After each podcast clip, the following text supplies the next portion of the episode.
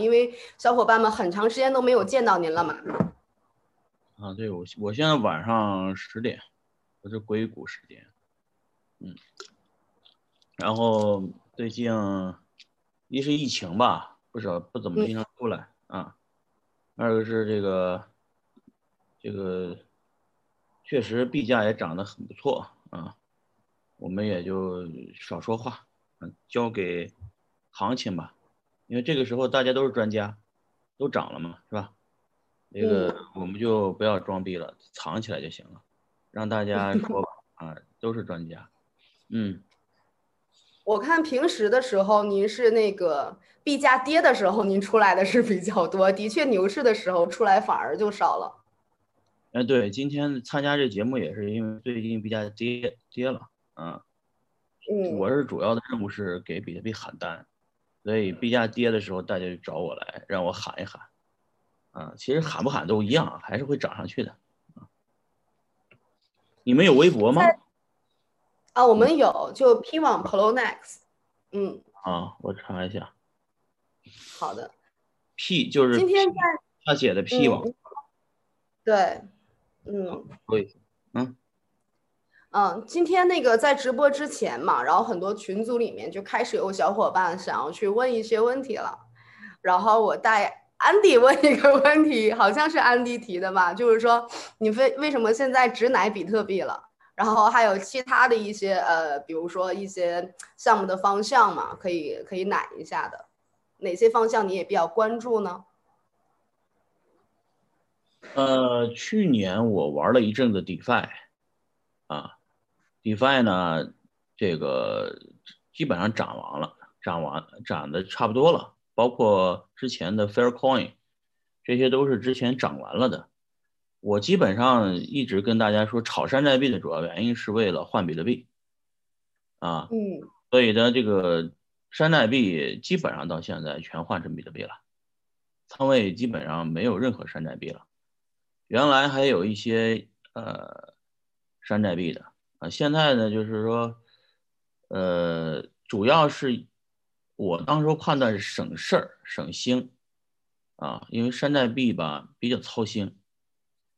呃，现在币圈还是以比特币为主，任何的机构进来也是买比特币，所以现在这个机构进来，如果是买比特币的话，我们呃山寨币一般会跟着比特币的行情走。如果比特币暴涨了，啊，山寨币会跟着涨一涨。嗯，呃。有的山寨币不会涨啊，如但是如果比特币暴跌了，山寨币会暴跌，跌的会更惨。就算是比特币已经涨回来了，山寨币还涨不回来。所以说，持有比特币的话，相对省心一点啊。嗯，这么个情况。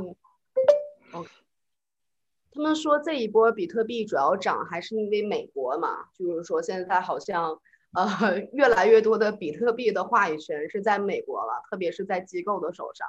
所以呢，前两天您肯定也有在线看嘛？就是，呃，换届总统的事情，就是美国拜登政府上任了。所以呢，也是今天想主要跟您聊一下特别特别 您在美国比较敏感的话题，但是是我们中国这边用户特别呃关心的一个事情，就是拜登政府啊上线之后上位之后会对整体的行业有什么呃影响？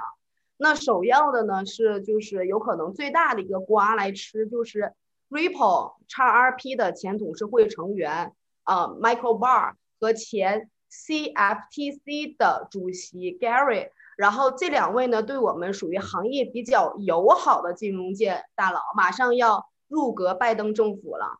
那所以呢，您身在美利坚，对不对？对近期的美国币圈的政策的环境的微妙变化，有没有哪些切身的体会呢？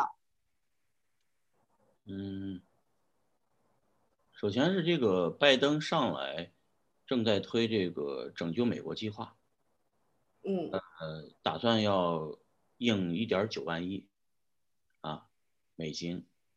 嗯，特朗普在的时候，嗯，疫情。钱啊，这个还挺正常的。疫情之后，印了二点二点二万亿美金，整体现在美国是七万亿，七七万七点九万亿左右，加上拜登这这个一点九万亿，就是九点多亿啊，接近十万亿美金资产负债表，这些钱，嗯，最后基本上虽然是空投了，空投给了所有的这些，呃，这个因为疫情失业在家的，或者是一些小小企业，但是大部分的钱最后，嗯，回到了这个资本家的手上。就美国大概百分之一的人掌握百美国百分之九十的财富，呃，在这个疫情期间，这个百分之一的人的财富增长了五倍平均，也就是说，这个呃大概是五万亿美金，也就是说，整个也就七万亿美金，有五万亿美金又回到了百分之一的人手上，说白了，这就是一个。